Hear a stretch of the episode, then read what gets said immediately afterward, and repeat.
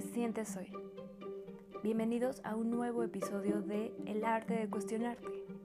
El día de hoy hablaremos sobre las personas que te hacen sentir culpa.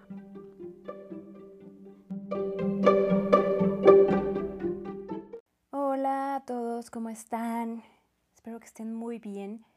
Yo pues muy contenta de estar aquí nuevamente platicando con ustedes sobre un tema que me parece muy interesante y que yo como psicóloga he de confesarles que es uno de los temas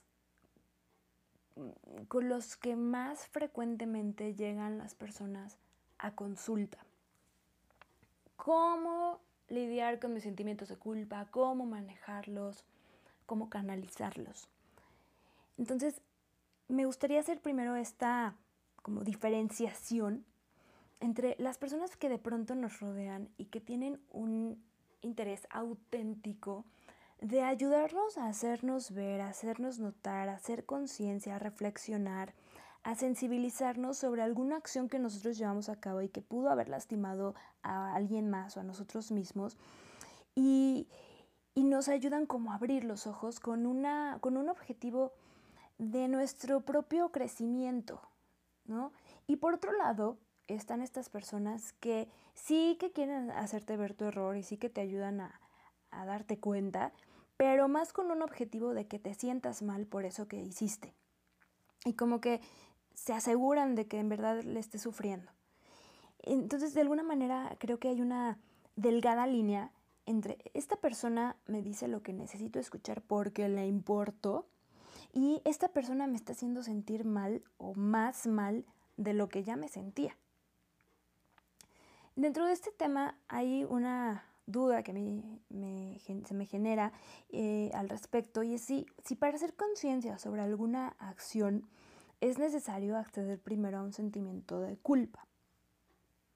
Primero me gustaría definir, pues, qué es la culpa. Y aquí, bueno, la psicóloga Mariola Bonillo dice que el sentimiento de culpa está en general acompañado de emociones displacenteras como tristeza, angustia, frustración, impotencia o remordimiento, entre otras, y de pensamientos que pueden llegar a ser reiterativos, repetitivos. ¿En qué consisten? En, de pronto estas frases que nosotros nos decimos a nosotros mismos cuando sentimos que hicimos algo mal y no nos sentimos bien por ello y de alguna manera es como una autorreprimenda, un autorregaño, un juicio que nos estamos haciendo constantemente y que luego de, de, pronto nos planteamos como realidades alternas de qué hubiera pasado si yo no hubiera dicho esto. Es que si yo no hubiera actuado de tal manera, tal vez las cosas no estarían como están pasando ahorita, etc. Eh, la psicóloga Mariola también hace una distinción entre la culpa adaptativa y la desadaptativa. Esto lo vamos a ver un poquito más adelante. Me parece sumamente importante este punto. Entonces, decíamos que la culpa es una mezcla de emociones y aquí cabe recalcar que todas las emociones están, existen y las sentimos porque tienen una función. Esto no lo digo yo, esto lo dice John Marshall Reeve en 1994, quien también menciona este, tres funciones principales.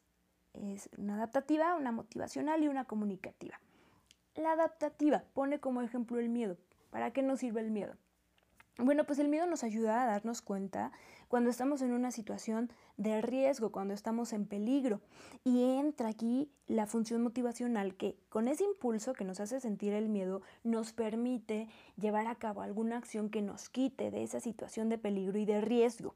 Y la comunicativa nos ayuda a expresar ese miedo en una interacción con el otro y a comunicarlo que no siempre va a ser de forma verbal, a veces va a ser se va a notar mediante nuestro lenguaje corporal o acciones que llevemos a cabo.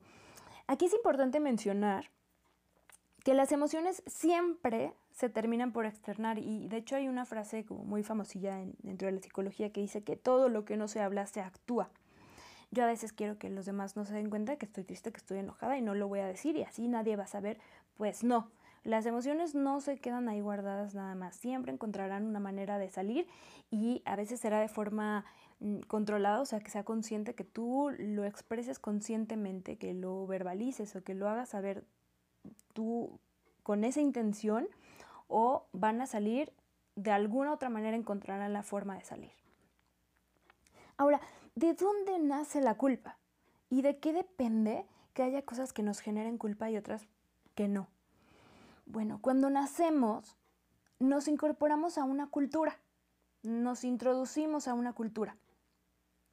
Y nuestra educación se basa en un ingreso a las normas que existen en esa cultura.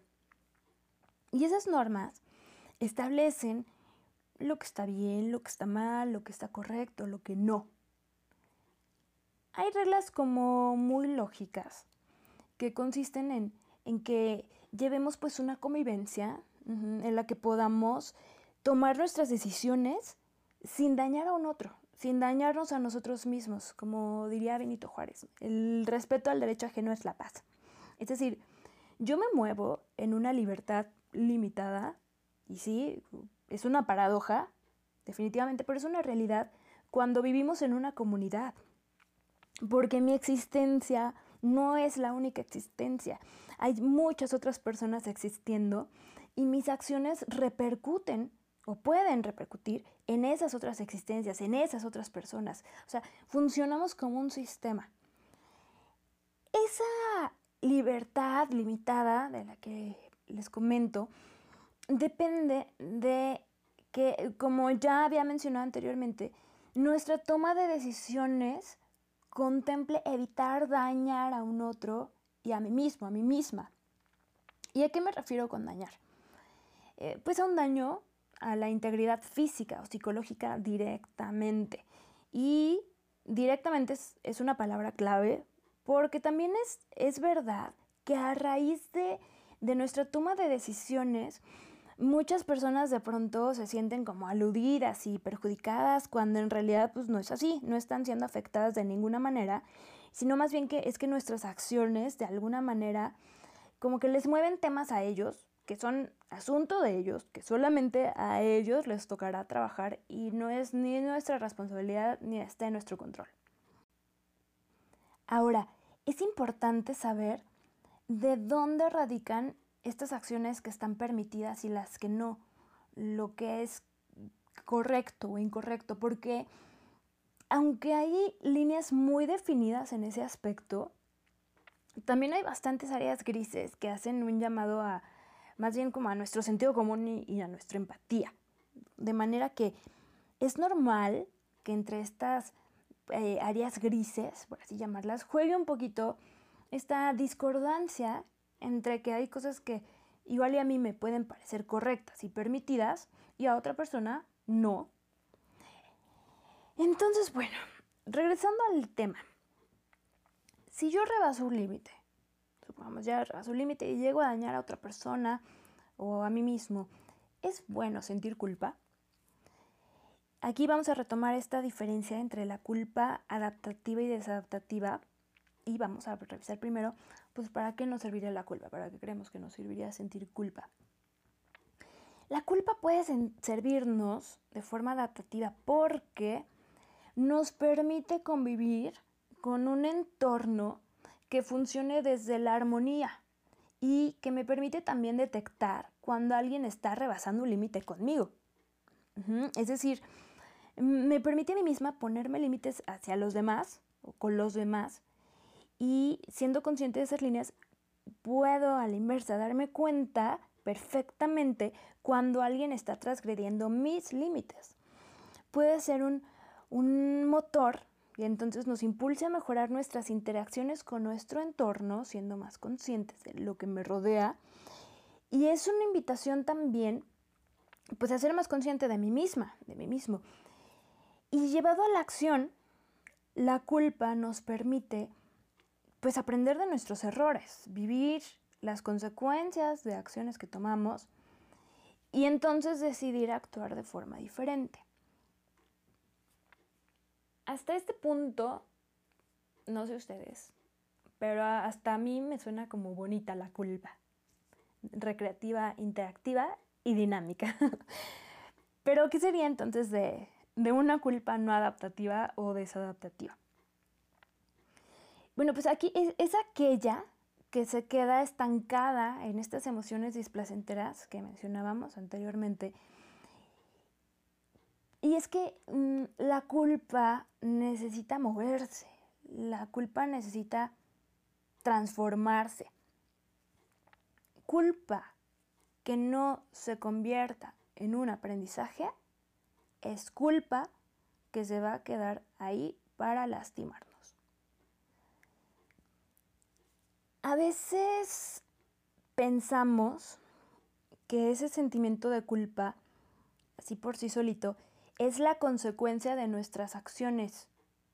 Y eso, pensar eso es un error. La consecuencia de nuestras acciones no es necesariamente sufrir por la culpa que nos corroe. Las consecuencias normalmente se van a ver reflejadas en acciones o cambios de nuestro entorno que nos llevarán a tenernos que adaptar a nuevas circunstancias o nuevas realidades. ¿Cómo transformo mi culpa en aprendizaje? Creo que este es un tema que da para un episodio completo, pero muy brevemente, pues tocará analizar la serie de, de factores internos y externos que nos llevaron a cometer esa acción que dañó a algo a alguien o a mí mismo, a mí misma. Y detectar qué podemos hacer diferente para evitar que esto vuelva a ocurrir de ahora en adelante. Porque yo ya no puedo cambiar el pasado. Estaría padre, pero no puedo. Puedo cambiar el presente. Adaptarnos a la realidad con las consecuencias en lugar de estar buscando en todo momento evitar que estas consecuencias ocurran. saber que nuestras acciones conllevan sus efectos correspondientes y respectivos y, afrontar que, que los tenemos que vivir, adaptarnos a vivirlos, en lugar de estarlos evitando y nada más decir, ya estoy sufriendo mi culpa, entonces ya estoy casi creo que pagando por lo que hice. Ahora, ¿cómo detectar cuando una persona quiere hacerme sentir culpa o quiere ayudarme a ser consciente eh, de mis acciones para mejorar. En primera, es muy importante saber que los demás, aunque quisieran, no tienen control sobre mis acciones y que la única persona que tiene el poder de cambiar soy yo. Y para eso debo querer cambiar. Cuando una persona quiere hacerte sentir culpa, lo te puedes dar cuenta porque se enfoca en, en este estancamiento de las emociones displacenteras, de las emociones aflictivas. Y aunque tú seas propositivo, aunque ya estés como súper consciente de tu error y, y estés eh, buscando moverte, aunque estés dispuesto ya a aceptar tus consecuencias y a vivirlas y adaptarte, como que el otro sigue con, ¿sabes?, con el dedo en la llaga y, como que la intención detrás de su discurso es que te sigas sintiendo mal. Es bien importante, bien importante detectar esto porque esté en nuestro poder permitir o no que una persona nos haga sentir culpa. Y si lo permitimos, si llegáramos a permitirlo, híjole, esto se puede convertir en un círculo vicioso del que difícilmente se sale. O sea, sí, sí se puede salir, siempre se puede salir, pero es muy difícil. Y además se presta mucho a, manipulaciones, a chantajes, a, a, control y estas relaciones de poder súper tóxicas. Ahora, cuando una persona genuinamente quiere ayudarte a ser consciente de tus acciones, lo va a hacer desde la empatía y desde un interés por tu crecimiento personal, porque cambies tus acciones, porque mejores. Una característica de, una persona que quiere ayudarte a ser consciente es que tampoco va a estancarse contigo. Eh, o sea, en el momento en el que esa persona vea que tú no, no vas a abrirte y, tienes una barrera grande puesta y no estás aceptando la información, o sea, la persona mejor va a optar por retirarse, porque de nuevo, la única persona que puede cambiar eres tú. Y para eso debes querer y decidir hacerlo. Entonces, es muy sano también para la otra persona si se da cuenta que no, que no más contigo, o sea, no le estás dando entrada, pues se retire. Y luego nosotros como que nos queremos agarrar a esas personas de hazme sentir este que fui culpable, a ver, ábreme los ojos de nuevo. Y no, o sea, no es chamba de ellos, ahí sí es chamba tuya y eso ya te toca a ti. Ahora, lamentablemente, la sociedad muchas veces y de muchas maneras nos enseña a sufrir, ya que es una manera como de, pagar cuota por nuestras acciones. Es como mm, metafóricamente estarte latigando por los errores del pasado. Cuando una persona acude a terapia para trabajar sus sentimientos de culpa, ese trabajo terapéutico no consiste en que la persona deje de sentir culpa o que no reconozca sus errores, mucho menos que deje de sentir arrepentimiento y, no es como una invitación a nada más ve por ti misma, no, está bien, es válido y hasta es sano sentir culpa. El trabajo terapéutico consiste en mover y canalizar esa culpa y que se transforme en un aprendizaje y acompañar a la persona a aceptar las consecuencias de los actos y adaptarse a ellas. Es un proceso, es un proceso de aprender, liberar, soltar, perdonarse y es muy sanador.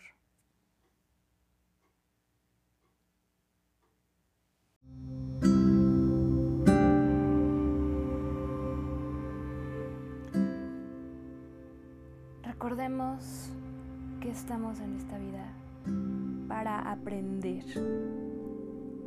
No somos perfectos, no nacimos siéndolo y probablemente nos vayamos a ir de este mundo sin haber sido perfectos. Con lo que sí nos podemos ir es con esa sabiduría resultante del aprendizaje de todas nuestras experiencias, de la mayoría de ellas. Somos personas, tenemos derecho a equivocarnos. Hay equivocaciones que nos costarán más que otras. Es importante ser valientes para vivir nuestras consecuencias, para vivir el proceso de sanar y transformar esa culpa y esos sentimientos aflictivos en un aprendizaje.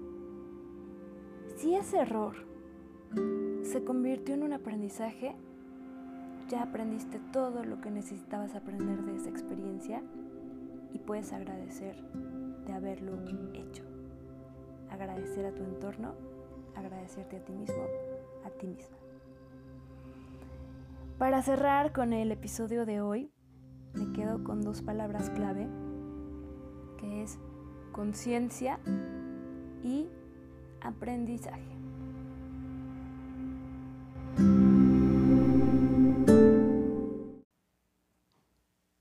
Y bueno, pues es todo por el día de hoy. Me dio muchísimo gusto estar aquí. Espero que estés teniendo una súper bonita mañana o tarde o noche y nos escuchamos a la próxima. Bye.